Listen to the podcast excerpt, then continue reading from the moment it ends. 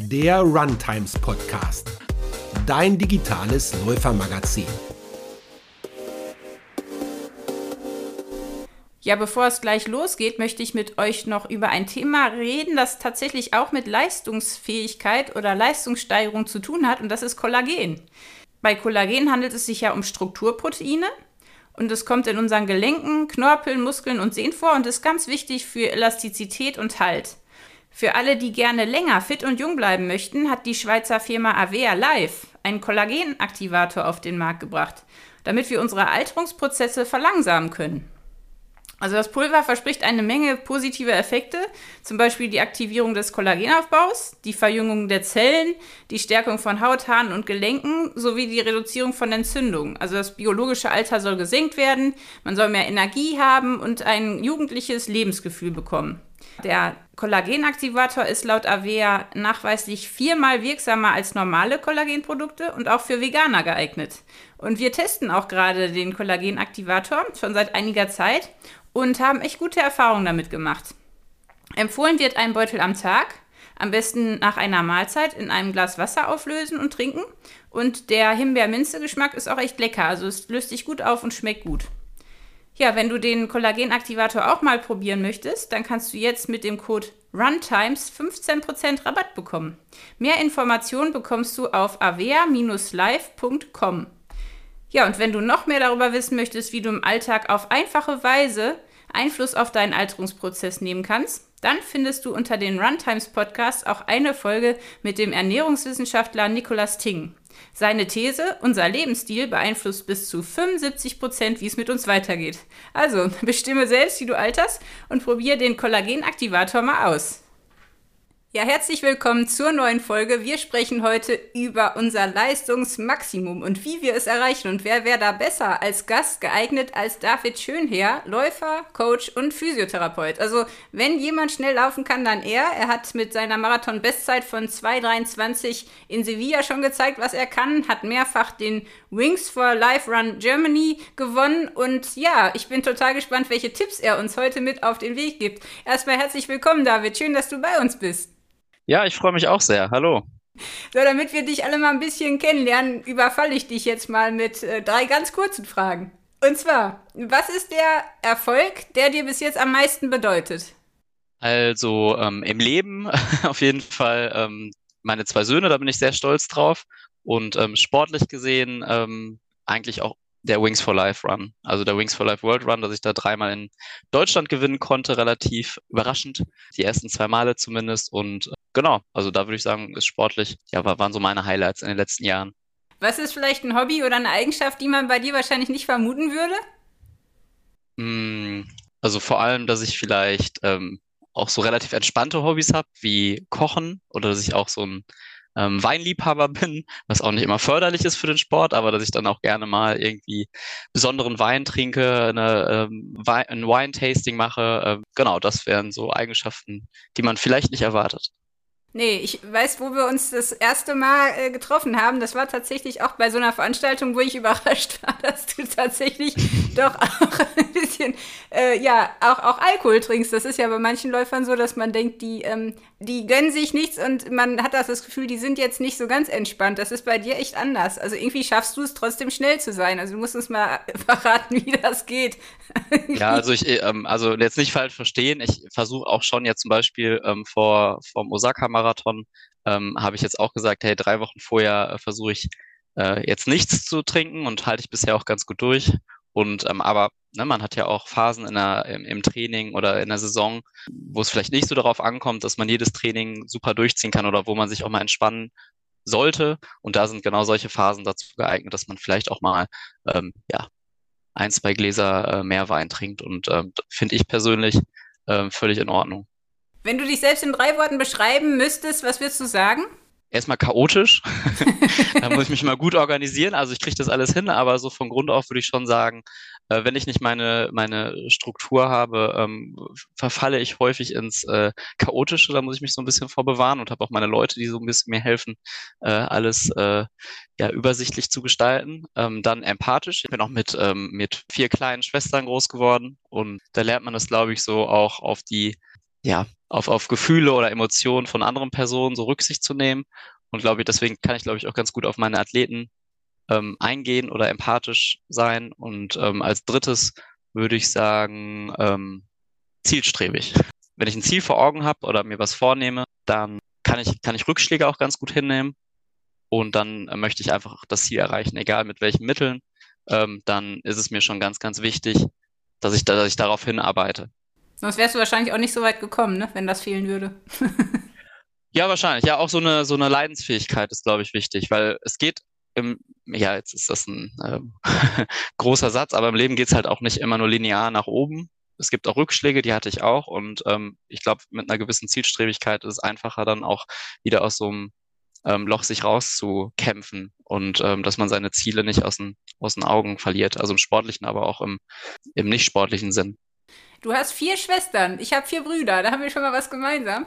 Ja, große Familien, ja. ja, das, das prägt fürs ganze Leben. Ne? Das glaube ich. Besonders äh, vier Brüder stelle ich mir auch ja, interessant vor. Ich, ich erkläre meinen Hungerneid immer damit, dass ich ja, das kann ich, das kann ich gut verstehen. Ja, ich war mit Abstand der Größte, deswegen ähm, ich, ich war schon der Stärkste, ich musste das gar nicht, ich musste das gar nicht zeigen, sondern es war klar, hey, ich bin sieben Jahre äh, älter als meine jüngste Schwester, äh, als meine älteste Schwester, so rum. Ja. Deswegen ähm, war das eh, ähm, ja, der Altersunterschied war da eh ziemlich groß. Ja, spannend. Ja, du kommst ja auch aus einer ziemlich sportbegeisterten Familie. Deswegen finde ich das total interessant. Also, wenn du so viele Geschwister hast und ich glaube, deine Mutter war ja auch Europameisterin über 100 Kilometer. Ich glaube in 7 Stunden 43. Das ist ja schon mhm. auch eine Leistung. Hast du von ihr und auch von deinen Schwestern irgendwas mitgenommen, was dich heute noch prägt oder was du nicht ähm, loswerden kannst oder auch nicht loswerden willst? Also ähm, ich, ich würde schon sagen, ähm, dass meine Mutter so, ähm, ja, so, so sportlich ambitioniert war, hat mich sehr geprägt. Also von Anfang an. Also wir sind auch wirklich, also an jedem Wochenende zu irgendeinem Wettkampf gefahren und das stand auch immer so an, ähm, ja nicht Priorität Nummer eins, aber das war schon wichtig in, in, in einem Familienleben. Das war so Familiending auch, dass man am Wochenende ähm, zu irgendeinem Wettkampf fährt. Ich habe relativ früh dann auch mit sechs Jahren mit Bambini-Läufen oder so angefangen und ähm, klar prägt das. Und ähm, als meine Mutter dann fürs Nationalteam nominiert wurde, da war ich dann direkt Feuer und Flamme. Ähm, da müsste ich so ja, elf gewesen sein. Und ähm, da war ich bei jeder äh, Meisterschaft dabei. Da bin ich nach Berlin gefahren zur deutschen Meisterschaft mit ihr und habe sie da verpflegt und ähm, hab da, ähm, ja, es, es geht ja wirklich lang. Also als sie angefangen hat, da mit 100 Kilometer, das ging ja dann achteinhalb Stunden, acht Stunden. Und ich war aber acht Stunden top motiviert, habe da geholfen, habe Getränke gebracht und da richtig mitgefiebert. Also stand da total acht Stunden lang unter, unter Anspannung, weil mir das irgendwie total wichtig war, dass sie da erfolgreich war. Und dann ähm, die internationalen Meisterschaften, dann bin ich natürlich auch überall mitgekommen, hatte das DLV-Dress dann immer stolz an, habe das ganze Team dann auch ähm, verpflegt und ich war da gerade so im, im Alter, in dem man halt sehr geprägt wird, finde ich, so von elf bis, ja, wie alt war ich dann? 18, von elf bis 18, so sieben Jahre ungefähr. Also Europameisterin ist sie 2006 geworden. So in dem ähm, ja, Alter ist, glaube ich, sind solche Sachen super prägend. Und ähm, ich würde schon sagen, dass ähm, mich das auch für meine äh, sportliche Laufbahn, gerade dieses Ultramarathonlaufen, doch sehr geprägt hat. Gab es dann so einen Moment, wo du wusstest, du willst es auch machen? Und vor allem, wenn man jetzt, also ich habe auch mal einen 100-Kilometer-Lauf gemacht und ich stelle mir das ganz grausam vor, da als Begleitung dabei zu sein, weil acht Stunden, wenn man so motiviert ist, das ist ja anstrengend mental ohne Ende. Das absolut, ist absolut. Fast schlimmer als das Laufen. nee, also ich habe das echt immer genossen. Also ich habe damals dann halt auch immer beim beim DLV habe ich dann ähm, montags häufig, ähm, weil ich da halt abgestellt wurde als, als Helfer, ähm, habe ich montags mal schulfrei bekommen. Das heißt, für mich war das dann ein verlängertes ah. Wochenende in Italien, in, ähm, ja, wo waren wir dann? In den USA, in in Frankreich. Also ich bin da total viel rumgekommen und hatte immer einen Tag zusätzlich schulfrei, was ich total gefeiert habe. Und ähm, da, da habe ich das als total ähm, schön immer empfunden, da mitzukommen und auch dann die äh, sieben, acht Stunden da an der Strecke zu stehen und mitzufiebern. Klar, es ist anstrengend, aber ich war da so drin in diesem ähm, Ultramarathon-Game, das hat mich irgendwie so, ähm, aber ich habe auch mit der ganzen deutschen Nationalmannschaft da so mitgefiebert, das, das war nicht langweilig, auch wenn man das von außen gar nicht verstehen kann. Also da gibt's halt aber in so einem 100 Kilometer Kilometer Rennen. Viele taktische Sachen, so viele ähm, Feinheiten, auf die es ankommt. Dann gibt's total viele Veränderungen. Ich weiß noch, in, in Torhaut in Belgien 2006, als meine Mutter Europameisterin geworden ist, war sie bei Kilometer 73 nicht unter den Top 10. Wahnsinn. Ja, und dann auf den letzten 20 Kilometern oder auf den letzten 27 Kilometern passiert einfach noch so unfassbar viel. Meine Mutter war immer so gut da drin, das Rennen sich halt perfekt einzuteilen und hinten raus dann nochmal schneller zu werden. Was bei 100 Kilometer durch den ganzen ähm, ja, Prozess von den, vom Fettstoffwechsel auch smart ist, wenn man halt langsamer angeht, ähm, war das, war das immer total spannend und, und hinten raus hat meine Mutter immer Gas gegeben und ich wusste, da ist immer drauf Verlass und dann hat sie sich da äh, vor drei, glaube ich, damals Französin, dann den Titel voll überraschend geholt. Ja. Wahnsinn. Und wann bist du dann deinen ersten Marathon gelaufen? Oh, das war früh, das war ähm, mit 16 tatsächlich. In, als meine Mutter, wir sind am Wochenende nach, ähm, nach Luxemburg gefahren zum Marathon. Und ich hatte im, im Fußballtraining, ich habe lange Fußball gespielt, habe ich häufig dann einfach meine zwei Stunden durch den Wald gemacht, weil es mir irgendwie damals schon so viel Spaß gemacht hat, einfach äh, Kopf aus und äh, einfach durch den Wald bei uns zu laufen, im, im schönen Muttental in Witten. Und ähm, da habe ich gesagt, so ja komm, Marathon schaffst du eigentlich auch. So, ne, aber habe ich noch nicht richtig für trainiert und ich habe gefragt, kann ich einfach mal mitkommen, bis ich nicht mehr kann. Und dann ähm, hat, äh, hat er gesagt, so, ja, du bist ja erst 16, ob das so smart ist, weiß ich jetzt gar nicht. Aber dann bin ich einfach mal mitgekommen und ähm, habe mich dann auch gut verpflegt und so. Und dann sind wir total langsam angelaufen und ich hatte irgendwie bei Halbmarathon, habe das total genossen, hatte überhaupt keinen ja, hatte überhaupt nicht das Gefühl, dass es jetzt anstrengend wurde. Und dann sind wir relativ langsam angelaufen. Und hinten raus noch ein bisschen, habe ich gesagt so, ey, ich habe noch so viel Power, ich will hinten raus schneller laufen. Und dann hat meine Mutter so ab 30 gemerkt so, hey, der Junge ist wirklich noch fit und hat mich dann laufen lassen. Und hat gesagt, ja, lauf du. Und ich habe total genossen, ich fand es total cool da irgendwie, die Stimmung war super. Und ähm, das war für mich, glaube ich, auch so ein Erlebnis, dass ich das halt immer noch mache, also viele, viele Jahre später auch noch so viel Spaß daran habe, ähm, dass der erst, erste Marathon äh, so ein positives Erlebnis ist. Ich bin ich, da eingelaufen, völlig überrascht überraschend, da glaube ich drei Stunden zehn, also ohne dass man halt äh, jemals auf Marathon trainiert hat. Und dann ähm, ja, bin ich da bei Samba-Bands tanzend eingelaufen und hatte da Spaß und habe gesagt, erst möchte ich auf jeden Fall nochmal machen. So, ja.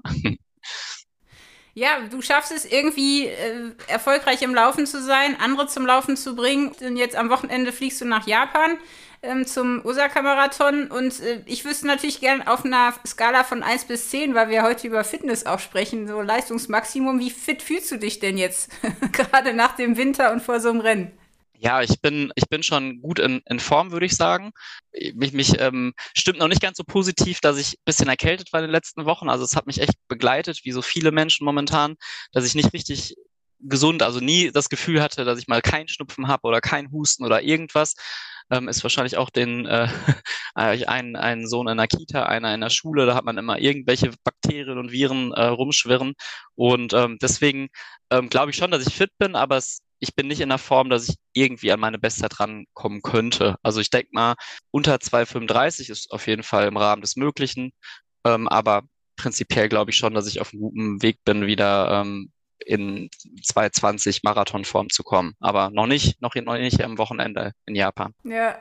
Wie machst du das? Also jetzt gerade, ich hatte auch jetzt das Gefühl, drei Monate am Stück immer erkältet zu sein. Das haben ja echt viele. Machst du irgendwas Konkretes, um dein Immunsystem jetzt noch zu stärken? Also hast du irgendwelche speziellen, äh, nimmst du Ingwerknollen mit nach Japan oder ähm, Propolis oder ähm, was, was machst du? Ja, also schon, also so, so diese klassischen ähm, Ingwer, Kurkuma Shots, also die trinke ich schon und dann nehme ich so meine Mikronährstoffe jeden Tag, ähm, Vitamin D ähm, noch zusätzlich, also da achte ich schon drauf, aber jetzt kein ähm, völlig wilde Sachen. Also ich, genau, also ich weiß noch, einmal hatte ich einen Freund aus, aus dem Togo hier zu Besuch und der hat immer morgens ähm, eine Zehe ähm, Knoblauch roh gegessen. Oh. Haben wir mal morgens so einfach, einfach reingezogen hat gesagt, ja, ist gut, fürs Immunsystem musst du auch machen. Habe ich das auch mal gemacht eine Zeit lang, aber irgendwann äh, habe ich von meinem Patienten Beschwerden bekommen, dass ich immer so äh, nach Knoblauch stinken würde und dann habe ich es wieder gelassen. Aber das wäre so vielleicht nochmal eine Möglichkeit, äh, äh, ja, im Flugzeug sind bestimmt alle begeistert, wenn man da mit so einem Flo ähm, äh, Knoblauch äh, Mundgeruch ankommt. Aber genau, ich, ich mache es auch nicht mehr. aber ne, so ein paar Wochen habe ich durchgezogen tatsächlich, weil ich habe schon gedacht, so ja, Knoblauch ist schon was dran, ähm, ist ja sehr gesund und äh, vielleicht dann auch roh. Ist ein bisschen scharf, aber ja. Ey, ist, sozial, sozial nicht verträglich, habe ich dann gemerkt. nee, ich habe eine Freundin, die macht das auch. Also ich habe das einmal auch probiert und es hat wirklich geholfen, ärgerlicherweise. Ich hasse Knoblauch. Also wenn irgendwie, wenn man mich okay. mit irgendwas wirklich triezen will, dann Knoblauch. Das ist wirklich, die, die macht so einen Sud aus Knoblauch und Zitrone, also 50-50 und, und trinkt das dann, ne? Uh, uh, das hört sich auch sehr köstlich. Das ist, aber die stinkt dann nicht, wegen der Zitrone. Aha, Vielleicht musst okay. du das mal probieren, dass du das, Ey, das ist, weißt du? Das ist, äh, das ist, das überlege ich mir auf jeden Fall. Wenn das wirklich hilft, dann bin ich für vieles, äh, kann man mich äh, überzeugen. Sehr gut. Ja, jetzt wollen wir natürlich heute wissen, wie wir noch fitter werden. Und du bist ja, wie alt bist du jetzt? Ich bin 34. Ja, guck, du bist ja noch jung, aber du willst ja auch noch was erreichen. Wie schaffst du es, fit zu bleiben, auch im Alltag, wenn du jetzt als Trainer arbeitest, als Physiotherapeut? Immer viel unterwegs bist, hast du irgendeine Routine oder ähm, machst du Alternativsportarten? Also wie kann, können wir uns das so vorstellen? Wie schaffst du es jetzt mit 34 noch so fit zu sein und auch so Zeiten zu rennen? Ja. Also erstmal bin ich momentan nicht in der Physiotherapiepraxis. Also ich fange im Juli wieder an, weil ich ähm, selbst so ein bisschen was aufbaue. Aber aktuell bin ich, also seit dem 1.11. bin ich ähm, selbstständig, also kann mir auch viel einteilen und ähm, Deswegen habe ich da als jemand, der acht Stunden am Tag im Büro sitzt, auf jeden Fall einen Vorteil. Sonst könnte ich das, glaube ich, auch gar nicht so machen. Und ähm, da kann ich mir auch Zeit lassen, meine Läufe richtig vor- nachzubereiten. Und da habe ich meine Routine. Das ist mir auch ganz, ganz wichtig, dass ich die so beibehalte. Ähm, klingt jetzt alles, ähm, wenn man mich nicht kennt, ein bisschen strange vielleicht. Aber ich, ich mache halt meine ganzen, also ich nehme wirklich eine halbe Stunde Zeit, lege ich meine Matte raus, mache ich meine Mobi-Übungen, also erstmal Iliosakralgelenk ein bisschen mobilisieren, dann ähm, Rücken. Ähm, da habe ich meine ganz komplette Routine. Dann äh, ähm, mache ich mit einem Ball oder so ein, ähm, da gibt es auch so einen Vibrationsball, die Plantarfaszie löse ich dann, also mit richtig schön Druck. Ähm, massiere ich dann meine Fußsohle, dann gehe ich unter meine Hamstrings, also Oberschenkelrückseite, dann versuche ich dann eine Querdehnung zu machen äh, von, den, von den Hamstrings und dann massiere ich tatsächlich meine Beine so ein bisschen. Einfach aus dem Grund, damit so ein bisschen die Faszien gelöst werden, so ein bisschen Spannung, der Tonus abfällt, ähm, also nicht von der Muskulatur, sondern einfach von der, äh, von dem ähm, Sehnenbandapparat, weil ich einfach das Gefühl habe, wenn ich mit geschmeidigen Sehnen loslaufe, sinkt gerade bei Kälte die Verletzungsgefahr. Das sind so meine ähm, Routinen. Dann nehme ich mir eine halbe Stunde vor dem Laufen, danach eher lockeres Stretching, ein bisschen äh, Faszienrolle. Dann habe ich meine ähm, Massagepistole, mit der ich mich so ein bisschen behandle. Also dieses ganze Drumherum-Paket, würde ich sagen, dauert schon dreiviertel Stunde. Und das ist mir auch wichtig, dass ich mir die Zeit vor jedem und nach dem Lauf einfach nehme. Und für mich gehört das auch dazu, wenn man sagt, ey, ich möchte auf einem guten Level Sport, auch Leistungssport treiben, dann gehört das für mich auch dazu. Du sagtest schon, dass du ja auch schon auf deine Ernährung und auch auf ähm, die Wahl deiner Getränke achtest, wenn du jetzt Wettkämpfe machst und auch wahrscheinlich ziemlich viel Disziplin in dem Bereich. Hast du irgendwelche Sachen, die du dann gar nicht essen würdest in dem Zeitraum und auch ja so, so Routinen, was jetzt Schlaf betrifft oder ähm, Krafttraining und Co. Also machst du da auch alles routiniert? Es, es geht immer mehr, glaube ich. Ähm, ich bin jetzt noch nie die äh, disziplinierteste Person ähm, gewesen, die jetzt völlig auf alles verzichtet hat. Ich glaube, das ist auch gut, wenn man so ein Ma Mittelmaß für sich findet, was einen gut tut, was auch mental nicht zu belastend ist. Wenn ich jetzt zum Beispiel sage, ich esse jetzt nur noch ähm, oder ich, ich, ich gönne mir gar nichts mehr, ich glaube, dann kann man das auch nicht so lange durchhalten. Also ich, ich kenne viele auch Leistungssportler, Hochleistungssportler, die sind dann ähm, in der Jugend super gut, dann machen die das mit Anfang 20 und dann sagen die, boah, das war's, ne? ich kann das nicht mehr auf dem Niveau. Ja, und ich sag so, ja, ich möchte aber ähm, gerne noch sehr, sehr lange auf gutem Niveau laufen, auch wenn es dann nicht vielleicht Olympia ist oder irgendwie eine, eine ähm, 10.000 Meter Europameisterschaft, aber dafür möchte ich halt, wenn es geht, halt noch, noch in, in 20 Jahren ein gutes Level haben, so als Ultra- und Marathonläufer. Und dann ist, glaube ich, halt, habe ich so ein Maß gefunden, dass ich sage, ich, ich esse sowas, was ich mag, was, ähm, wo ich, wo ich denke, das ist jetzt nicht komplett ungesund. Ich koche viel, viel auch klar äh, grünes Gemüse, Gemüse generell. Ähm, schaue, dass das ungefähr ähm, die Proteinzufuhr auch ähm, gut ist oder ausreichend ist. Ist auch nicht immer der Fall, bin ich ganz ehrlich. Aber ähm, so ein bisschen achte ich natürlich schon darauf. aber ich gehe auch gerne mal essen mit Freunden oder sag, ähm, dass ich mal ähm, auch dann einen leckeren Wein trinke. So. Also das ist für mich so ein Mittelmaß, da, da kann ich gut mit, da komme ich gut mit hin. Da, ähm, da ist jetzt kein, ja, keine Sachen dabei, wo ich sage, da, da muss ich mich völlig ähm, zurücknehmen oder da ähm, gönne ich mir gar nichts mehr. Aber es ist jetzt auch kein ähm, ausschweifender Lebensstil, wo ich sage, ich, ähm, ich kann keine, keine Leistung im Sport mehr bringen. Also ich, ich finde halt so, die, das, das Mittelmaß ist halt ähm, wichtig, dass man das individuell für sich klar macht und findet. Ja, ich hatte jetzt mit Miriam Datke noch gesprochen, die ja auch total gerne backt und auch äh, durchaus eine Menge, jetzt wird sie mit mir schimpfen, wenn ich sage, eine Menge Zucker, aber sie, sie isst auch Süßigkeiten und das finde ich irgendwie, äh, also das gehört ganz normal in den Alltag auch dazu, ne? Bei ihr. Ja, macht er auf jeden Fall. Also auf jeden Fall, sonst, sonst glaube ich, wird es auch irgendwann ähm, schwierig, wenn man gerne backt und gerne auch äh, Kuchen isst. Ich meine, so viele ähm, ja, Kalorien, die Miriam da in ihrem Training verbrennt, die müssen auch irgendwie wieder zugeführt werden. Ja, genau. gerade bei ihr ist das auch. Ja, alle, gerade bei ihr, ja. ja. Ähm, du bist ja jetzt auch mit einer Menge Fachwissen äh, beschenkt. Jetzt wollen wir natürlich auch von deinem Erfahrungsschatz ein bisschen profitieren. Was ist denn vielleicht irgendwas, was vielleicht du auch selber unterschätzt hast lange oder was, was auch in der Trainingslehre, in den Denkansätzen, in der Trainingsmethodik irgendwas, was sich komplett geändert hat, was viele vielleicht noch gar nicht so auf dem Schirm haben? Weil viele machen ja ihr Leben lang, habe ich das Gefühl, das Gleiche. Also ich kenne in meinem Umfeld mhm. zumindest viele Läufer, die denken, ja, ich mache das so, ich mache das seit 20 Jahren. Ja, absolut, absolut.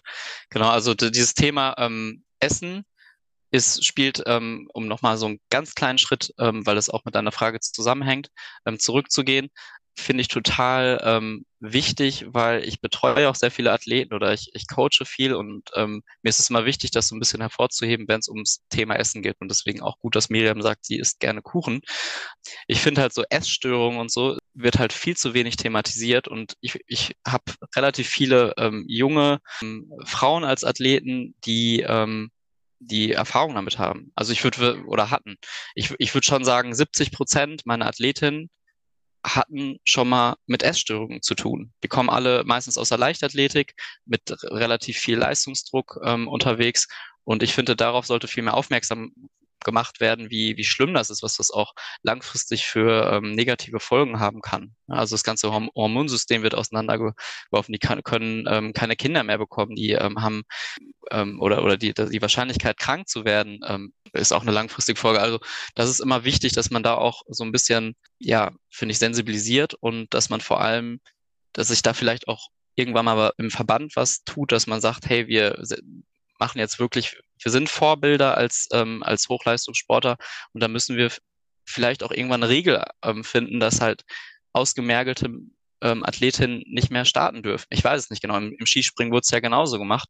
Und ähm, das finde ich halt, weil 13-jährige Mädels, die sich die, die schnellen Läuferinnen angucken und die nur noch aus Haut und Knochen bestehen, ähm, lässt sich natürlich auch alles ähm, ne, diskutieren und besprechen, bin ich auch immer offen, aber ich denke dann immer so, ich kriege das ja mit, das ist halt auch im Verwandtenkreis, ne, kenne ich viele, die damit zu, äh, darunter leiden und das ist echt ein großes Thema in der Leichtathletik, finde ich. Und ähm, dass man da irgendwie, äh, ja, irgendwie Fettwert sagt, äh, irgendwann darf man halt nicht mehr ähm, starten, wenn es krankhaft wird. So ein, einfach, weil es Vorbildfunktion ist für junge Mädchen oder auch Jungs. Also ich hatte damit auch tatsächlich Berührungspunkte. Ich war immer eher auch äh, in der in der Jugend so ein, ähm, ja, ich war immer gut genährt, sag ich mal so, gerade als Läufer und ähm, auch so stand schon an der Startlinie auch beim Triathlon früher und dann war es halt eher so, ja, äh, äh, dicker, geh mal in die, äh, nicht in die erste Reihe so. Und ähm, ich hatte damit, ja, ja, doch. Also es war schon, ich war halt immer eher kräftig und eher auch ähm, nie ausgemergelt. Immer schon ein bisschen kräftiger Läufer und dann war es wirklich so bei irgendeinem Volkslauf, im Halbmarathon, war ich irgendwie 17 oder so. Da hat tatsächlich einer in der ersten Reihe gesagt, so, äh, geh mal, geh mal ein bisschen zurück, Dickerchen, so. Ich weiß nicht mehr, ob er Dickerchen gesagt hat so. Oder, oder hier, ich glaube, er hat gesagt, hier ähm, erste Reihe nur für schnelle Läufer. So, weil ich sah einfach vielleicht nicht so aus, ne? Und dann bin ich zurückgegangen, war schon so, so ein bisschen so, okay. Ähm, und das halt mit 17 und ähm, hatte damit eh immer schon so ein bisschen zu knabbern, weil alle immer so super dünn waren auf einem guten Level. Und ähm, dann war es halt, ähm, habe ich den Halbmarathon gewonnen und dann auf der Siegerehrung habe ich, äh, war er, glaube ich, Dritter oder so, und dann habe ich gesagt, so, hier habe ich den Pokal hochgehalten, so, hier nur, nur für schnelle Läufer. so, ne? Ja, einfach so. Aber das Wahnsinn. hat mir schon, das hat mir schon, ähm, obwohl ich halt immer ganz gut war, ähm, fand ich das schon immer ein Thema für mich. Und dann war ich auch mit 17 irgendwann, wo ich gesagt habe, so, jetzt esse ich nur noch Frühstück oder nur eine Mahlzeit am Tag, wo ich dann auch relativ schnell abgenommen habe. Und das war immer, wenn meine Oma gesagt hat, ey David, du siehst aber dünn aus, dann war es für mich immer schon so ein Kompliment, was ich voll gefeiert habe. So. Und da ging schon in die Richtung, wo ich auch damals ein bisschen ähm, so in die Schiene gekommen bin. Und ähm, war jetzt nicht nie schlimm. Nach ein paar Monaten habe ich gemerkt, so richtig leistungsfähig wird man dadurch auch nicht. Und dann habe ich es wieder normalisiert und dann war auch alles wieder gut. So mittlerweile mit 34 Jahren bin ich völlig fein mit mir und äh, bin zufrieden und äh, das hängt auch nicht nach. Aber ich möchte einfach trotzdem so eine gewisse, ähm, ja, in der, in der Gesellschaft sollte das vielleicht nochmal so ein bisschen sensibler ähm, damit umgegangen werden, weil sich viele junge Menschen damit auch ähm, ihre Zukunft ähm, im Sport, aber auch im Leben wirklich verbauen können und dass man ja da auch psychische Erkrankungen leiden, äh, drunter unter diesem Thema bekommen kann. Und ähm, ja, ne, weil, weil du das Thema angesprochen hast, war es mir nochmal wichtig, das loszuwerden. Ja. Super wichtig, vor allem, weil also es sind auch äh, immer mehr Jungs, die wirklich auch leiden. Also ich habe auch äh, in meinem Bekanntkreis einige Mädels und aber auch Jungs. Also es wird irgendwie entweder mehr oder sie reden mehr drüber. Ähm, und ich denke immer, es gibt doch jetzt wirklich im Sport auch viele, jetzt in anderen Sportarten sieht man ja, auch beim Tennis habe ich jetzt wieder beobachtet, ne? Das ist nicht so, dass die Dünnen immer die Starken sind. Also ja, ich finde das komisch, dass das bei der Leichtathletik ist das immer noch so fest drin, dass man denkt, die, also gerade bei den kürzeren Distanzen sieht man ja auch, die Körper sind ja auch also sehr unterschiedlich eigentlich mittlerweile, ne? Von, von ja, also zum, zumindest im, im, im Hochleistungssport, wenn es um Olympia geht, ist es ja schon so, dass, dass die meisten, sag ich mal, im Marathon, äh, Langstrecke, dass, dass die meisten schon gleich aussehen, so vom Körperbau. Sehr sehnig, ja, sehr dünn, stimmt. ist natürlich auch auf dem absoluten Maximum der Leistung ist auf jeden Fall, ähm, ist natürlich schon ein Vorteil, wenn man jetzt nicht viel Fett und auch nicht viel Muskeln hat. Ne? Also, und, aber, aber trotzdem, ähm, gerade im, im Hobbysportbereich sollte man da, glaube ich, ähm, aufpassen und einfach, es gibt einfach Extreme und da sollte man einfach schauen, ähm, ist das noch gesund oder ist das schon krankhaft? Und das ist nur so, ähm, es ist ein ganz schwieriges Thema, da irgendwas zu verbieten. Ja. Aber es sollte vielleicht mal angesprochen werden. Genau, weil es gibt auch wirklich dünne Menschen. Also meine Schwägerin ist so eine, die kann da auch nichts für. Die ist wie ein Scheunendrescher und die ist einfach Tür. Absolut. Das, das darf Absolut, man dann auch nicht. Auch. Die wird auch dauernd getriezt, obwohl die wirklich nichts kann dafür, dass sie einfach ja, so dünn ist. Ne? Natürlich, natürlich gibt es das. Natürlich gibt es das. Aber ich weiß halt auch, so auch Inside, so auch im Hochleistungssport gibt es da tatsächlich auch Athletinnen, die sehr erfolgreich sind, wo es halt wirklich anorektisch ist. Na klar, auch, ja. ja, und da muss man vielleicht auch ein bisschen mehr machen, als bisher gemacht wird. Auf jeden so. Fall. Und vor allem hat es halt langwierige Folgen und ähm, die sieht man als Athlet dann in dem Zeitraum auch einfach nicht. Ne? Ja, und, und die, die Dunkelziffer, wie viele Mädels schauen dann zu den dünnen Athleten auf oder zu den anorektischen Athleten und haben da selber dann irgendwann mit Probleme, weil das so eine Vorbildfunktion hat und ihre äh, Meinung, man muss so dünn sein, äh, das zu bestätigen. Da finde ich auch bei Instagram gibt es da halt einfach ähm, Konten, die, da geht es nur darum, ja, ich habe jetzt eine tolle äh, Lauffigur, weil ich 42 Kilo wiege und tolle dünne Beine. Und das ist ganz schrecklich, wenn man halt genau sich solche, nur solche Instagram-Kanälen folgt, dann ist das irgendwann Normalität und dann kommt man auch in so eine Bubble rein, die total ähm, krankhaft ist. So. Ja, genau. Und, und gerade wenn man halt äh, vier Schwestern hat, also ich kann noch ein, ein klein, eine kleine Anekdote also meine, ähm, also eine meiner Schwestern, ich will das nicht zu sehr, ähm, hat, hat da super ambitioniert ähm, für sie ist das auch in Ordnung, dass ich das erzähle. Sie spricht da auch offen drüber. Ähm, hat super ambitioniert ähm, Triathlon gemacht, war da auch im, im Kader und ist dann halt in die Pubertät irgendwann gekommen und ein bisschen, ähm, also der Körper verändert sich ja auch und dann gibt's natürlich auch Leistungsschwankungen und äh, sie hatte da so einen sehr harten Hund als Trainer und ähm, der hat irgendwann dann gesagt, so, jetzt machen wir zwei Gruppen, einmal eine Leistungsgruppe und einmal die Figurerhaltungsgruppe. Ja, und wenn man das einem ja, 13- oder 14-jährigen Mädel sagt, die ähm, immer äh, äh, super gut im Sport war und auf einmal in einer Figurerhaltungsgruppe kommt, so, ja, dann muss man sich nicht wundern. Und ähm, dann hat sie auch aufgehört. Und das finde ich, sowas finde ich halt super schade. Und ähm, auch Trainer, die auch vielleicht vom alten Schlag sind oder so, sollten auch bisschen schauen, was sie sagen und was das bei Athletinnen dann gegebenenfalls ähm, auslöst. Also da kann ich, könnte ich jetzt drei Stunden drüber reden, ähm, was ich da schon gehört habe oder beziehungsweise da, was ich da schon, was mir schon so erzählt wurde, ähm, dass das wirklich sehr verbreitet ist und ähm, da appelliere ich auch wirklich dann nochmal an äh, Trainer und Trainerinnen da auch mit dem Thema etwas ähm, ja, sensibler noch um, umzugehen. Ähm, ist ja auch was, was sich vielleicht gerade ändert. Ne? Ich hatte jetzt mit ähm, einer äh, Wissenschaftlerin gesprochen, die gerade die Nahrungsergänzungsmittel unter die Lupe nimmt, weil das oft auch eben nicht für Frauen konzipiert ist und dann hormonell auch einiges durcheinander kommen kann. So Sachen hat man früher gar nicht drüber nachgedacht. Ne? Also das ja. Äh, auch super wichtig, ja. Auch gerade jetzt hormontechnisch, wie man trainiert. Also ich habe auch früher nie drüber nachgedacht, was jetzt gerade hormonell bei mir dran ist. Also das, das war einfach, das war das war einfach ein peinlicher Gedanke überhaupt. ja, ja, finde ich auch total wichtig. Also es ist immer noch so ein bisschen, ähm, ich merke das bei mir selber. Also wenn ich halt eine Athletin anspreche, so ja, wie ähm, wie können wir dein, ähm, dein Training sozusagen nach, ähm, nach deinem Zyklus so ein bisschen auch strukturieren, ist das auch erstmal so ein bisschen, äh, erstmal so ein bisschen komisch.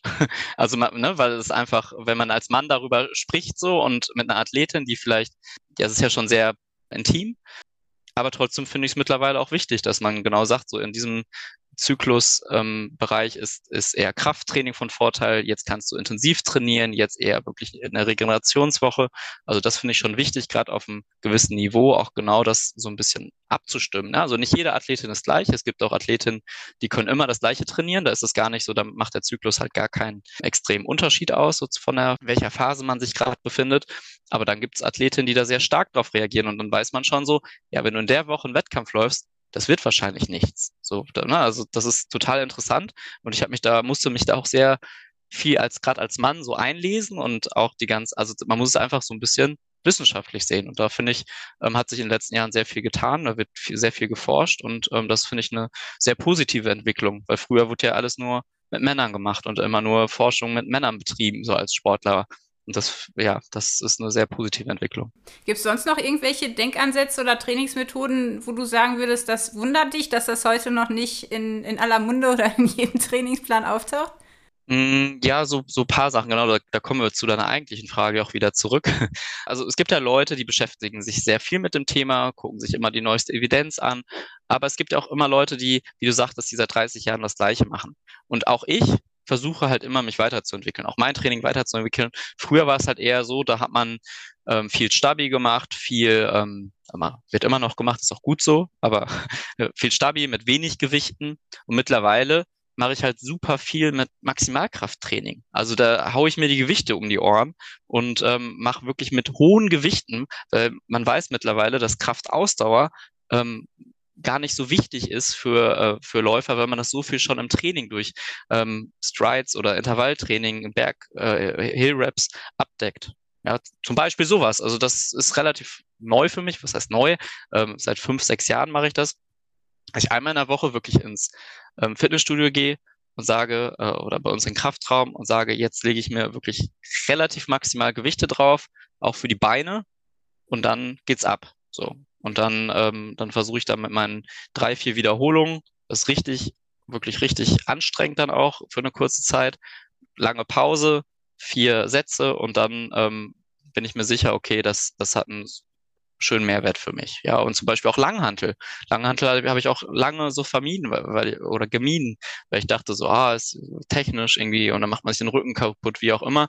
Ähm, ja, die Denkweise schon lange her, aber hat man früher auch nicht so für Läufer gesehen. Und jetzt mittlerweile ähm, mache ich mit meinen Athleten halt auch sehr viel mit, ähm, mit Langhantel, Squats, Good Mornings, was auch immer. Und ähm, das halte ich für gerade funktionell gedacht, für, für ein sehr ähm, schönes Konzept, das dahinter steckt.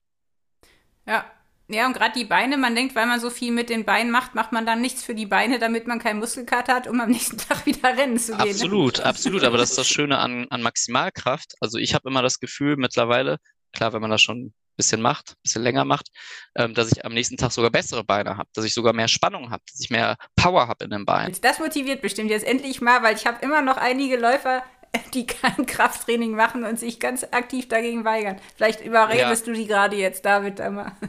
Ja, und es ist halt so einfach. Einmal, einmal in der Woche schön hohe Gewichte, gar nicht viele Sätze und fertig. Ja, das ist wirklich, das kannst du in einer Dreiviertelstunde machen, wenn du, wenn du effizient trainierst. Und ähm, also Kraftausdauer ist wirklich so primär auch Muskelermüdung, aber wenn man Maximalkraft hat, die, die erholt sich auch relativ schnell, die, die Muskulatur. Und ähm, einfach mal ausprobieren. Klar, das erste Mal, das zweite Mal hat man Muskelkater, das dritte Mal schon besser, aber irgendwann merkt man das gar nicht mehr. Also ich mache das sogar ähm, am Mittwoch morgen. Ob, dann mache ich am Mittags, das, das ist so mein, mein heftigster Tag in der Woche. Also um, um 8 Uhr gehe ich in, ins Gym und mache mein Maximalkrafttraining. Dann mittags, in der Mittagspause, mache ich einen lockeren Lauf und abends mache ich dann Tempotraining. Und beim Tempotraining habe ich super Beine, wenn ich das so mache. Na, also da wirklich sollte, muss keiner Angst haben, dass man sich durch ähm, Maximalkrafttraining da irgendwie ähm, die, die Beine müde ähm, trainiert. Ja. Jetzt für alle, die jetzt motiviert sind, was wären denn jetzt, also haben ja auch viele Hanteln und Langhanteln zu Hause liegen. Ähm, was wäre denn jetzt drei Übungen vielleicht, die man einfach mal ausprobieren sollte am, am nächsten Morgen mit, mit Maximalkrafttraining? Ja. Ja, also wenn man jetzt keine, ähm, wenn man nur eine Hanteln zur Verfügung hat oder eine Langhantel zum Beispiel, würde ich jetzt einfach mal mit Squats anfangen. Da vielleicht sich vorher ein Video angucken, ähm, wie man das richtig macht, weil gerade da sollte man auch ähm, den, den Rücken gerade lassen zum Beispiel. Und ähm, ja, da, da gibt es so ein paar Sachen, auf die man achten sollte. Ja, also da ruhig sich drei Langhantelübungen raussuchen und das mal machen. Ja. Und ähm, genau, dann würde ich einmal die, ähm, die untere Rückenmuskulatur und ähm, dass das Becken schön vorne bleibt beim, ähm, beim Laufen anbahnen mit Krafttraining und zwar aus einer Bridging-Position dann die langen Hantel nach oben bringen. Also man legt sich die sozusagen auf die Hüfte, ja, und dann relativ schnell wieder nach oben bringen, die Hüfte. Ja, dass man da und dann da kurz oben bleiben, langsam runter, schnell wieder hoch. Genau. Und also eh die, die hintere Kette, die Hamstrings, das ist auch so eine, eine Muskelkette, die ist ein Game Changer. Also wenn man die trainiert, dann ähm, das macht die meisten zu einem besseren Läufer oder einer besseren, besseren Läuferin. Also so Nordic Curls ist perfekt. Man braucht keine Hantel dazu, sondern man arbeitet mit dem eigenen Körpergewicht. Man ähm, braucht nur irgendwas, wo man die Ferse befestigen kann. Ich mache das immer an meiner Couch zum Beispiel. Da gibt's so ein, ähm, ja, da gibt's so, eine, so, so einen Holzabsatz und da kann ich, klemme ich sozusagen meine Ferse drunter und dann ähm, kniet man sich und die Ferse genau muss ist befestigt und dann geht man mit dem Becken, mit dem ganzen Oberkörper langsam nach vorne. Ja, da baut sich dann schon die Spannung auf der Oberschenkelrückseite, auf den Hamstrings ähm, auf und dann geht man so weit nach vorne mit dem Oberkörper, bis es fast nicht mehr geht. Und dann lässt man sich kurz fallen in die Liegestützposition und dann drückt man sich, wieder nach oben, bis man wieder angekommen ist. Also es ist jetzt reine exzentrische Muskelkraft, dieses Nachlassende. Und ähm, genau, also früher hat man das auch gerne gemacht, ist auch völlig legitim, dass man nach vorne gegangen ist, das gehalten hat dann oder wieder zurückgegangen ist, dass man halt Exzentrik und Konzentrik hat. Aber ich mache das immer lieber, dass ich wirklich nur den, den Weg habe, bis ich halt nicht mehr kann, nur den, den exzentrischen Weg und mich dann halt in die Liegestützposition fallen lasse. Dann kann ich das noch mal ein bisschen intensiver machen, weil man sonst halt so relativ viel Kraft auch durch die Konzentrik verliert. Aber das ist so, so mein Ansatz, den ich bei der Übung verfolge, muss, kann man machen, wie man möchte. Ich finde eh, auch wenn ich sage jetzt so Stabi-Training und so, ähm, bisschen, bisschen overrated, bisschen überschätzt, aber ähm, überhaupt dann einmal in der Woche Stabi-Training zu machen, ist tausendmal besser als gar nichts zu machen. So, ähm, genau. Also ich versuche auch zweimal in der Woche ähm, eine halbe Stunde Stabi zu machen, obwohl die Evidenz da gar nicht so gut ist. Also man weiß nicht, ob Stabi-Training überhaupt schneller macht. So. Aber ja. ich mache es trotzdem, weil ich merke, von der ganzen, von, von der ganzen Stabilität von meinem Rumpf habe ich ein viel, viel besseres Gefühl und ich mache es auch mit meinen Laufkursen. Ich sage denen auch, ähm, ich weiß nicht, ob denen, ob, ähm, ähm, ob ähm, Stabi-Training euch schneller macht oder ob vor, vor Verletzung vorbeugt. Das, die, da ist die Evidenz nicht, nicht 100 Prozent. Das ist nicht, das ist widersprüchlich. Ne? Da ist die Studienlage immer noch relativ dünn. Und ähm, da sage ich auch, ich habe das Gefühl, euch tut's gut oder mir tut es gut und deswegen machen wir das. So, das ist immer so zwischen Wissenschaft und auch, was man für Erfahrungswerte hat als, als Trainer und als, als Athlet auch. Ja, ich wollte dich gerade fragen, was jetzt mit dem Dehnen ist, weil das ja echt seit, also ich weiß nicht, seit wie vielen Jahren immer wieder sich ändert. Ja, absolut. Denkt, das absolut. ist doch so schrecklich, dass man nicht einfach mal weiß, was jetzt richtig ist. Ja. Aber man, ja. man probiert ja auch nicht, ne? Also normalerweise in der Ernährung sagt man immer, probier was drei bis sechs Wochen aus, dann weißt du, ob es dir gut tut oder nicht. Aber beim Dehnen ist es irgendwie so, dass man da zu sehr auch irgendwie immer das nimmt, was die Experten sagen und das dann macht, ohne zu gucken, was macht es denn mit mir? Also ja, absolut, absolut. Also ich, ähm, ich bin mittlerweile, also ich, ich habe da schon auch in Kursen immer auch von mir widersprüchliche Sachen erzählt. Manchmal habe ich gesagt, dehnt euch wirklich.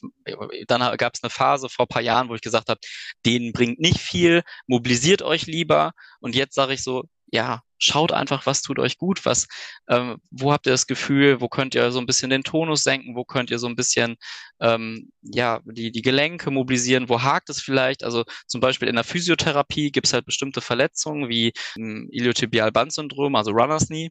Da sage ich auf jeden Fall den. Ja, also da ist einfach, da zeigt es auch, wenn man halt den, den, ähm, den Tensor, also die Oberschenkel, ähm, also die seitliche Oberschenkelmuskulatur, den ähm, Periformis, die ähm, Abduktorenmuskulatur dehnt, dann geht die Verletzung schneller weg, wenn man da den Tonus runterbekommt, also die Muskelspannung runterbekommt.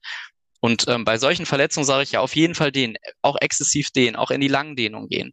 Aber bei, wenn man nicht verletzt ist, jetzt nicht wahnsinnig extrem verkürzt ist, wenn man ähm, dann dann sage ich so, ihr könnt den, wenn es euch gut tut, aber ihr müsst, keiner meiner Athleten muss, muss sich dehnen. Na, da muss ich gucken, so ähm, bei, bei vielen macht es einfach Sinn, vorm Training einfach komplett die Gelenke einmal zu mobilisieren.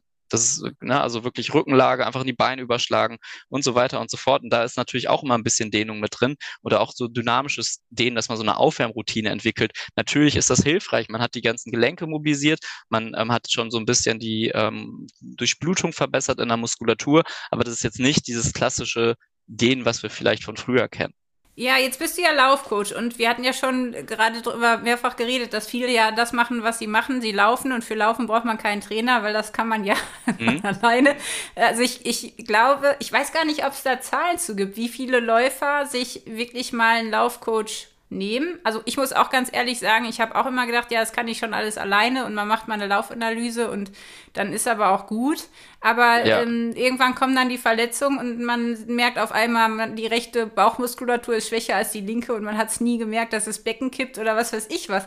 Also ja. es gibt ja viele Dinge, die, die merkt man eh erst immer zu spät, äh, wenn man dann verletzt ist. Aber vielleicht kannst du mal sagen, warum lohnt es sich wirklich für jeden Mal einen Laufcoach in Anspruch zu nehmen und für welchen Zeitraum ist es wirklich ratsam? Weil manchmal hat man auch das Gefühl, das ist wirklich, ähm, bringt einen nicht weiter, wenn man das schon weiß. Also es ist ja auch gar nicht so einfach, ne, rauszufinden, wer tut mir da, wer hilft mir wirklich und wie läuft das. Also für alle, die da jetzt mal mit starten wollen, hast du da irgendwelche Tipps?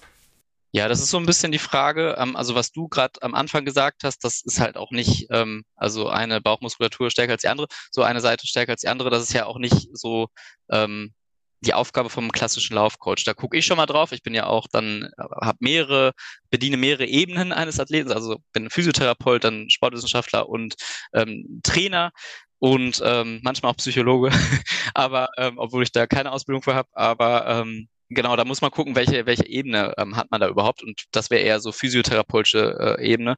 Ähm, das wäre dann nochmal so eine andere Geschichte, aber sonst muss man schauen, was, was will man überhaupt. Also ein Lauftrainer an sich äh, muss, muss jetzt auf dem Hobby-Level, auf dem Einstiegslevel, muss man auch nicht einen individuellen Coach haben. Das ist aber wahrscheinlich auch teuer und ähm, ja, muss man erstmal einen guten finden. Deswegen ähm, würde ich das erstmal so ein bisschen ausklammern, dass jeder jetzt einen, einen Coach braucht. Natürlich ist es super, wenn man einen hat, aber äh, es macht jetzt nicht für alle so, glaube ich, Sinn, äh, komplett das Training vom, äh, von einem Coach oder von einem Trainer ähm, ja, strukturieren zu lassen, weil ähm, ja, das, das hängt so ein bisschen drauf ab, von ab, was man für ein, für ein Level hat oder was so die eigenen Ansprüche auch sind.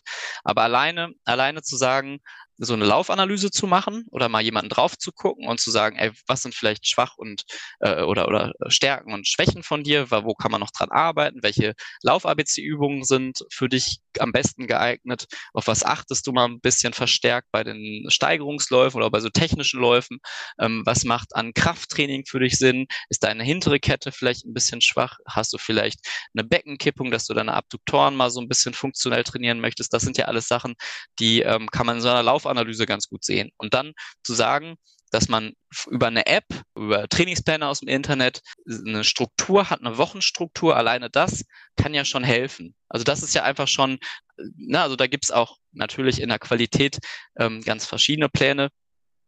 Kurz, ähm, also ich halte tatsächlich von, von, von einigen ähm, Online-Coaches nicht so viel, weil ähm, das teilweise ähm, ja sehr auf die Basics heruntergebrochen ist und ähm, ja viel häufig viel sehr viel Intensität für und we sehr wenig Umfang und da muss man ein bisschen gucken, ja, wo kommt die Person her? Hat er vielleicht einen Trainerschein? Ist es ein Sportwissenschaftler? Aber, oder hat er schon mal Leistungssport gemacht, wo man so auch gewisse Prozesse vielleicht besser versteht?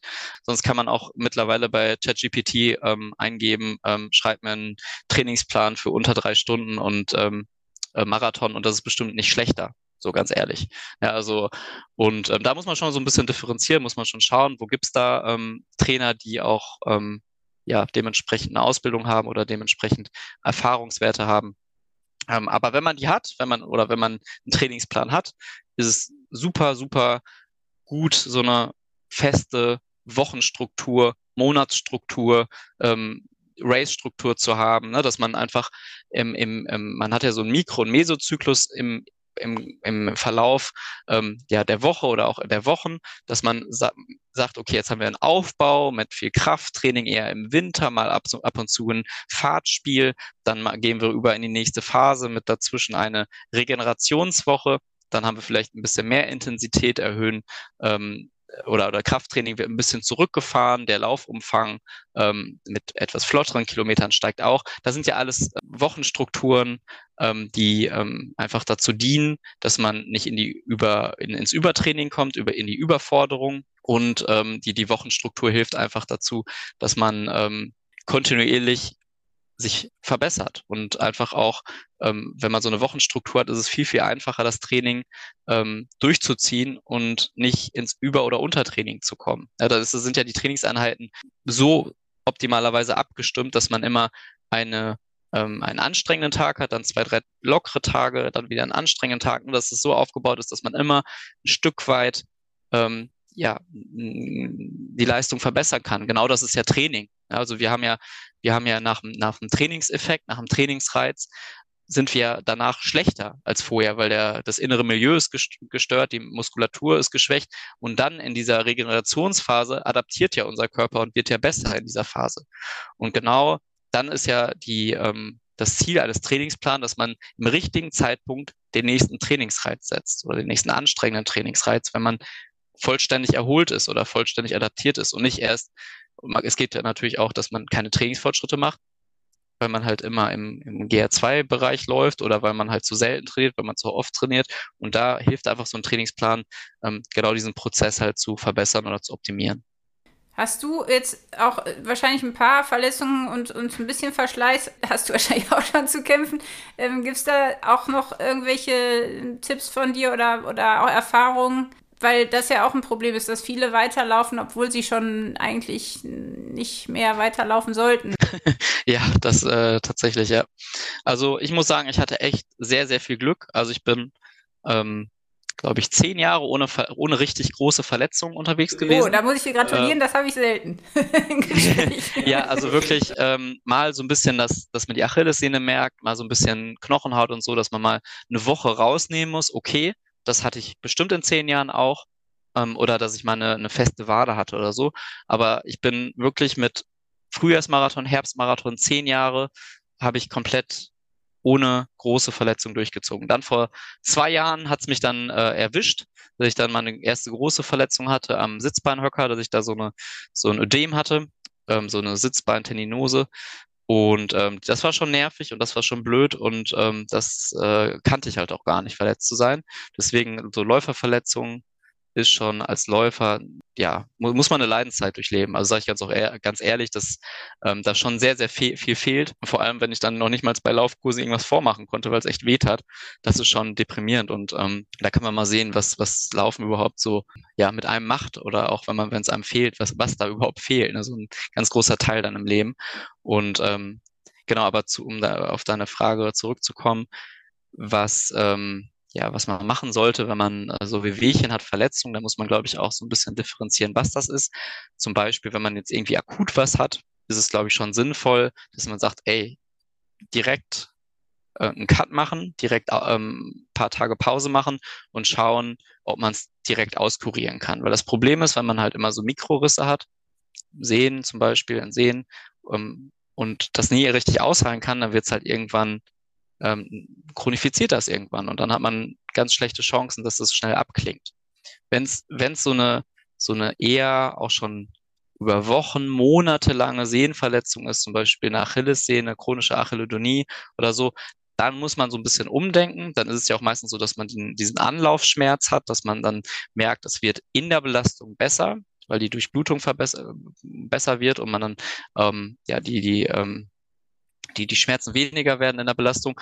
Dann ist es teilweise so, dass es dass eine Sehne weil die so schlecht durchblutet ist und in der Durchblutung heilt die Sehne, es tatsächlich auch Sinn macht, locker weiterzulaufen.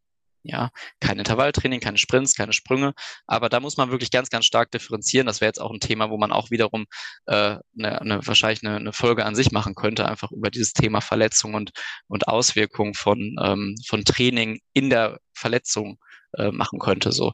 Aber Genau, da muss man halt, es gibt so paar Faustregeln. Ne, das, ich bin jetzt auch nicht kein Arzt, der das jetzt einfach ähm, so ähm, safe sagen kann, aber es gibt einfach Faustregeln, die ich so ähm, die ich so mit, mitbekommen habe von aus Erfahrung. Ich weiß gar nicht, ob die, ob die evidenzbasiert sind, aber zum Beispiel, dass man, wenn eine, ähm, wenn eine Verletzung beim Laufen schlimmer wird, dass man dann auf jeden Fall aufhört, dass wenn man das Gefühl hat, man mit leichten Schmerzen läuft man an und es wird besser, dass man dann unter Umständen auch locker laufen kann. Ja, solche Sachen zum Beispiel. Ähm, da, da kann man schon drauf achten auf jeden Fall. Oder ähm, zum Beispiel, wenn man nach, ähm, wenn man nach der Belastung 24 Stunden danach es so gut ist oder schmerzfrei ist wie vor der Belastung. Also man geht laufen mit, sag ich mal, Schmerzlevel 1, dann nach dem Laufen ist es Schmerzlevel 5 aber nach 24 Stunden ist es wieder ähm, Schmerzlevel 1. Dann ist das wohl auch okay, dass man sagt, hey, man macht zumindest nichts kaputt. Ob es jetzt eher zur Förderung ähm, beiträgt oder man sagt, ja, lieber gar nichts machen, das, das steht so ein bisschen außer vor und ähm, hängt von der Verletzung ähm, ab. Aber zum Beispiel so eine Stressfraktur, wenn man zum Beispiel, das sind so kleine Mikrotrauma oder kann auch eine größere, ein größeres Trauma sein, ähm, ganz klassisch im Fuß oder im Schienbein, da ist es doch ratsam, dann auch wirklich Pause zu machen und nicht drauf zu laufen. Also da gibt es wirklich ganz ähm, extreme Unterschiede, wie man so mit Verletzungen umgeht. Jetzt musst du uns noch verraten, du sagtest schon, dass du Massagepistolen benutzt. Also es gibt ja jetzt Unmengen an Apps und Tools und Gedöns, was man alles irgendwie haben muss. Und alleine die Auswahl an Faszienrollen und Bällen ist ähm, schon faszinierend. Aber ähm, oder Triggergeräten und was weiß ich, jetzt bist du ja auch noch Physiotherapeut. Äh, gibt es denn wirklich Sachen, wo du sagst, die, die findest du super und es gibt Sachen, wo du sagst, äh, Finger weg, das ist Käse?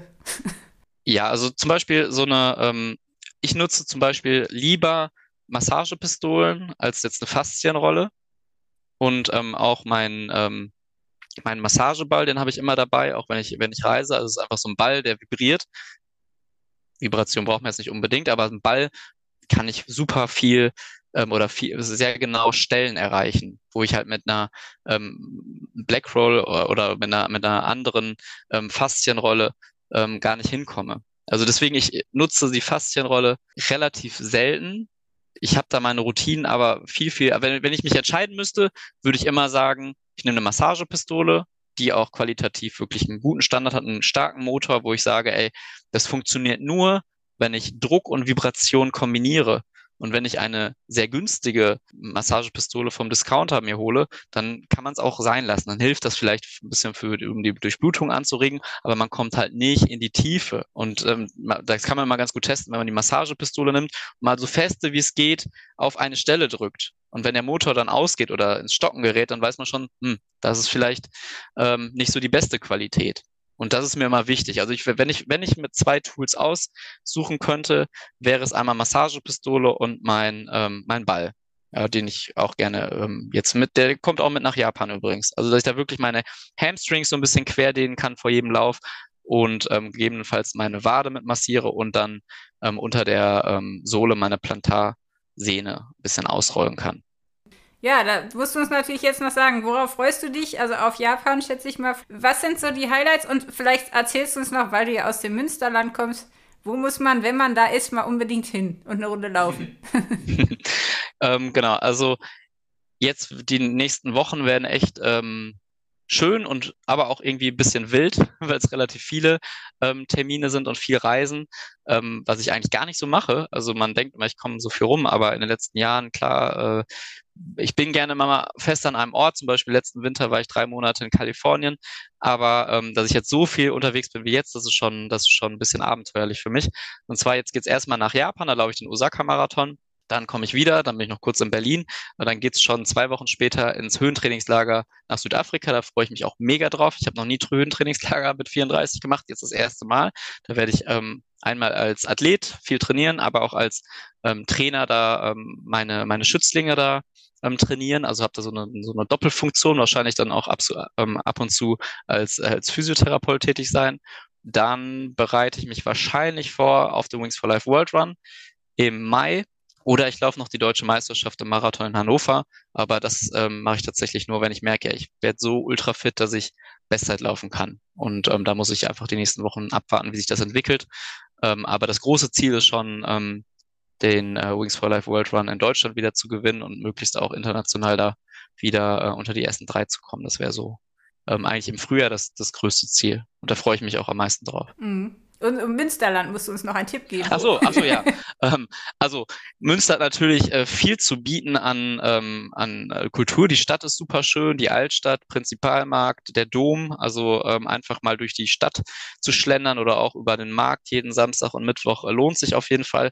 Aber läuferisch so ganz klassisch ähm, Promenade Aasee wäre wär jetzt nicht mein Favorite, weil es ist so ein bisschen 0815 und ähm, klar sieht man so ein bisschen was, aber da ist immer voll, gerade am Wochenende.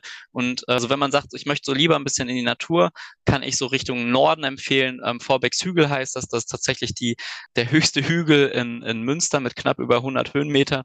Äh, wow. Aber ähm, das ist sehr schön. Also wirklich, das schlängelt sich so auf so sehr weichem Boden ähm, durch so eine Waldlandschaft und dann hat man so paar Wellen drin und äh, das ist so meine, ähm, meine Standard. Laufrunde, die ich eigentlich jeden Tag laufe. Und ähm, deswegen, das ist vielleicht noch ein Punkt, den man ähm, so ein bisschen zu deinen ähm, vorigen Fragen, wie man, äh, was ich früher nicht gar nicht so beachtet habe, dass man auf weichem Boden läuft. Ja, dass man nicht nur immer Asphalt läuft, dass man schaut, vielleicht gibt es irgendwo ein Waldstück in der Nähe, wo ich so ein paar Runden drehen kann, dass man jeden zweiten Tag äh, mindestens 50 Prozent ähm, weicheren Boden hat. Weil dieses, dieser Asphaltboden ständig, der macht schon was mit den Gelenken. Auch wenn man die besten, gedämpftesten Schuhe und eine tolle Technik hat. Aber weicher Boden schützt einfach für, vor ähm, Überlastungsreaktionen, gerade in den Knochen. Ja, das schon mal so ein Thema ist. Ähm, genau, also Verletzungsreduktion wirklich ein Riesenthema. Ähm, da, da vielleicht machen wir da nochmal was drüber, ja, weil das ist wirklich, weil das ist wirklich, da kann man, da kann man so viele ähm, Stellschrauben an ganz, ganz verschiedenen Stellen noch drehen.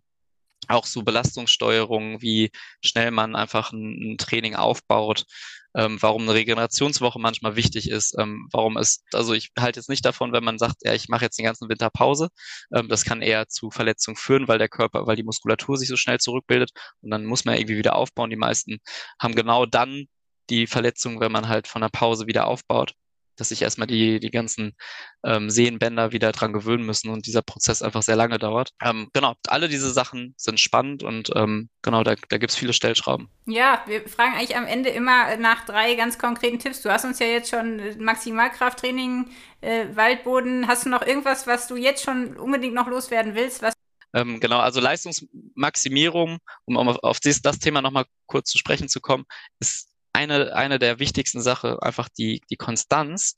Und die Konstanz ergibt sich ja aus der Verletzungsfreiheit. Also das heißt, es ist halt ein sehr, sehr verwandtes Thema.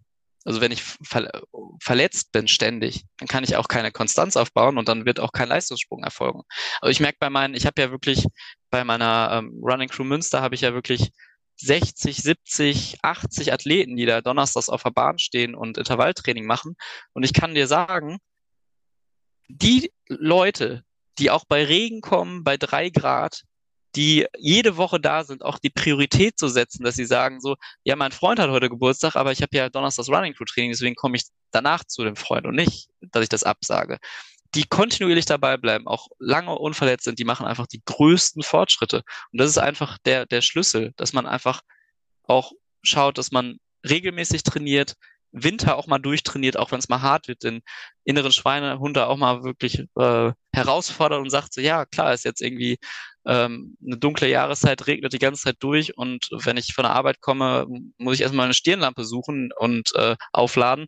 Aber da muss man irgendwie durch. Und ich glaube halt, das ist wirklich der, der Schlüssel erfolgreich zu werden oder erfolgreich zu bleiben, dass man ähm, diese Kontinuität erreicht. Und man kann, also man, es gibt ja so eine Regel, dass man im Ausdauersport erst nach zehn Jahren, wenn man den Sport kontinuierlich macht, das Leistungspeak erreicht, also die Spitze der, der Leistungsfähigkeit. Und das ist einfach, finde ich, so zehn Jahre ist, finde ich ja schon viel. Ja, und um zehn Jahre überhaupt dabei zu bleiben oder auch konstant zu trainieren, da gehört einfach sehr viel ähm, ja, Disziplin dazu und auch Verletzungsfreiheit. Das ist jetzt gerade was, ich glaube, das ist wirklich was, was wir alle uns hinter die Ohren schreiben müssen. Ich selber auch, weil ich habe viel zu schnell angefangen mit Marathon und Ultra. Ich glaube, ich bin nach einem Jahr schon Marathon und nach zwei schon Ultra ja. gelaufen.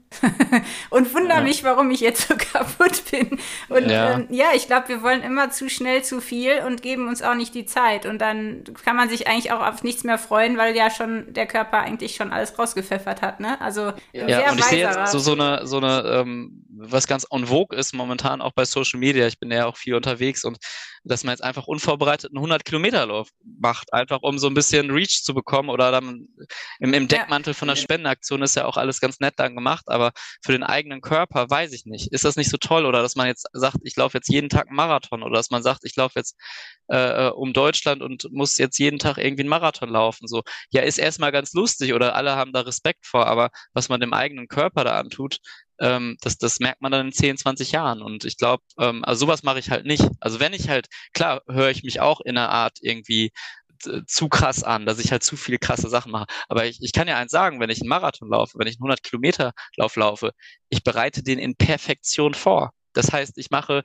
ich habe in, äh, und ich glaube halt auch der Körper kann das. Man braucht halt, um ähm, belastungsfähig zu werden, das muss man halt trainieren. Und man, man kann 100 Kilometer laufen, wenn man, wenn der Körper für 100 Kilometer belastungsfähig ist. Dann ist das, glaube ich, auch nicht ungesund ja, so in einer gewissen Weise ist das bestimmt, wird der Orthopäde auch sagen, nicht so optimal für die Gelenke. Stimme ich auch zu. Aber wenn ich mich mit Krafttraining, wenn ich mich mit vielen Kilometern, wenn ich mich mit langen Läufen immer peu à peu steigere, dann kann man die Belastungsfähigkeit erreichen, dass das für den Körper tolerierbar ist. Und zwar so tolerierbar, als wenn der Nachbar, der ähm, jede zweite Woche läuft, im Vergleich dann einen Zehner macht. Ich glaube, so kann man den Körper drauf trainieren. Und das ist mir ganz, ganz wichtig, dass ich, dass ich die Ziele, die ich erreiche, erreichen möchte, auch wirklich sehr, sehr gut vorbereite. Als ich meinen ähm, ersten Hunderter, das sollte eine deutsche Meisterschaft werden, äh, vorbereitet habe, da bin ich jeden Sonntag mindestens 40 Kilometer gelaufen. Und das war für mich dann nicht mehr anstrengend. Ich bin auch knapp nur über vierer Schnitt gelaufen, also relativ ähm, flott. Ich war gar nicht so lange unterwegs, aber ich bin dann halt ähm, 40 bis 70 Kilometer jeden Sonntag zehn Wochen lang gelaufen. Ich war in der Form meines Lebens. Da bin ich aus dem Training auch übrigens in Sevilla die 223 gelaufen, auch ja. völlig, völlig ohne Tapern. Ich war in der Form meines Lebens. Und was ist danach passiert, als ich nach Deutschland kam? Da kam gerade die Pandemie. Da ist dann alles ausgefallen. Das heißt, ähm, schlechtes Timing, aber ich bin eigentlich ähm, davon überzeugt, dass ich ähm, in die Form wieder zurückkomme und dann glaube ich schon, dass ich dann auch Richtung ähm, ja, Weltmeisterschaftsnorm laufen kann, weil ich glaube schon 6 Stunden 40, 6 Stunden 30, das, das sitzt eigentlich schon drin. Boah Mann, ich würde es dir so gönnen. ja, ich hoffe es. Ja, das war ein bisschen bitter mit der Corona-Pandemie, aber da bin ich ja bei weitem nicht der Einzige, der ähm, ja sehr gelitten hat darunter, dass alles ausgefallen ist. Vielleicht noch ganz zum Abschluss. Ihr habt ja auch eine Laufschule. Wo findet man dich und euch? Und kann man auch aus der Ferne euch irgendwie nutzen oder muss man dann ins Münsterland kommen? Genau, also es, ähm, bisher ist es nur lokal in Münster, also Laufschule Münster. Und ähm, es ist aber geplant, dass wir ähm, in diesem und nächsten Jahr das so ein bisschen ausweiten auf mehrere Städte, dass sozusagen ich Trainer vor Ort habe, die dann zum Beispiel Laufschule Stuttgart oder Laufschule Freiburg machen und die dann in ihren Städten lokal auch ähm, Laufkurse anbieten können, als auch als Primärprävention, dass es von den Krankenkassen bezuschusst wird. Das ist so die Idee, die dahinter steckt. Aber ähm, genau, jetzt noch im Mai biete ich ähm, mit meiner Kollegin einen, einen Workshop an in, in Münster. Am 11. Mai müsste das sein. Da sind die Anmeldungen ab nächster Woche online geschaltet und ähm, das wäre so, wären so die Möglichkeiten, wo man teilnehmen kann. Super, dann schaut euch das auf jeden Fall an und äh, ja, vielen Dank nochmal für deine Zeit und für die Tipps und ja, wir wünschen dir ganz viel Erfolg jetzt, auch in, in Japan, dass du es genießt. Vielen Dank, ich, ich freue mich auf jeden Fall drauf. Wird bestimmt eine, eine schöne Erfahrung, ein Abenteuer. Das war der Runtimes Podcast. Spannende Laufgeschichten, Trainingstipps und Workout-Videos gibt es auf unserer Webseite run-times.de oder in unserem YouTube-Kanal.